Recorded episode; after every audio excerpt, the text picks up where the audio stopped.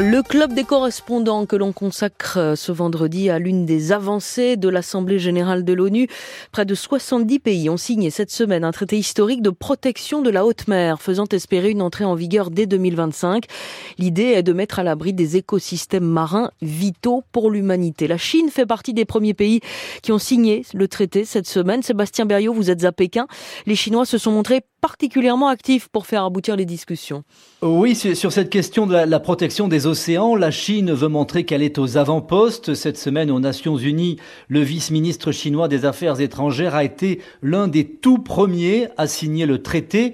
Et dans les discussions qui ont précédé, la Chine a été particulièrement active pour permettre d'aboutir à ce texte qui prévoit donc de mieux protéger la vie marine en haute mer dans ce que l'on appelle les eaux internationales qui ne sont pas sous la juridiction d'un seul pays. Les dernières négociations n'ont pas été faciles. Au mois de mars dernier, la diplomatie chinoise assure avoir joué un rôle qualifié de constructif au moment de la conclusion finale des discussions. Bref, Pékin souhaite apparaître comme l'un des grands défenseurs de ce traité, manière pour les Chinois, premiers pollueurs de la planète, de se donner une image positive sur la question de la protection des océans et de faire oublier certaines accusations lancées ces dernières années sur les méthodes de pêche chinoises, notamment au large de l'Afrique, une pêche qualifiée euh, dans certains pays africains de très intensive et destructrice pour l'environnement.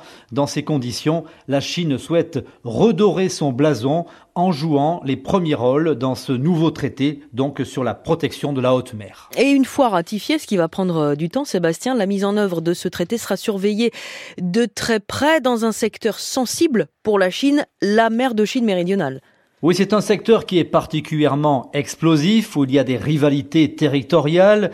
Pékin revendique sa souveraineté sur une très large partie de la mer de Chine méridionale et occupe plusieurs îlots contestés. Il y a déjà aujourd'hui des conflits avec les pêcheurs philippins, vietnamiens, liés à la délimitation des zones maritimes. Alors est-ce que le nouveau traité va changer la donne? Est-ce que la Chine a négocié pour obtenir davantage de droits dans ce secteur où, logiquement, euh, d'après ce que prévoit le traité, les pays vont devoir désormais travailler ensemble, partager des informations sur les zones de haute mer, le risque est clairement de voir apparaître de nouvelles tensions entre les Chinois d'un côté et de l'autre les pays riverains de cette mer de Chine méridionale. Et nous quittons la Chine. Merci Sébastien Berriot pour rejoindre Sylvain Tronchet en Russie. Bonjour Sylvain.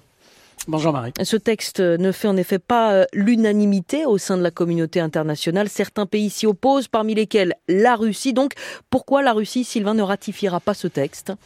Bah, dans un premier temps, pourtant, hein, au départ, Moscou avait semblé plutôt favorable au texte, et puis c'est dans la phase finale de la négociation que les choses euh, se sont moins bien passées. La Russie, euh, il faut dire, avait envoyé parmi ses négociateurs des représentants de l'industrie de la pêche, qui est extrêmement importante dans le pays. Or, les aires marines protégées seront évidemment interdites à la pêche, et les bateaux russes euh, perchent énormément au grand large, en dehors des eaux russes, qui, pour beaucoup, ont été vidées de leurs ressources par la surpêche.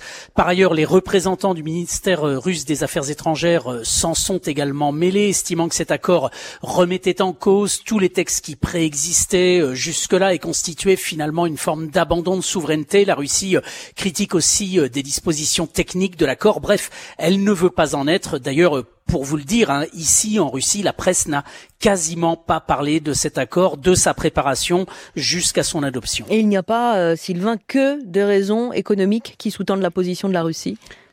Non, il y a aussi des raisons très politiques et diplomatiques. La Russie a toujours considéré que certaines zones maritimes, dans l'Arctique, la mer Noire notamment, ont été sous son contrôle, même si elles ne font pas formellement partie de ses eaux territoriales ou de sa zone économique exclusive. Elle voit donc cet accord d'un mauvais œil de ce point de vue. Et puis, euh, d'une façon générale, aujourd'hui, la Russie est quand même beaucoup plus dans une logique de euh, désengagement des instances ou des grands accords internationaux que dans une logique de coopération.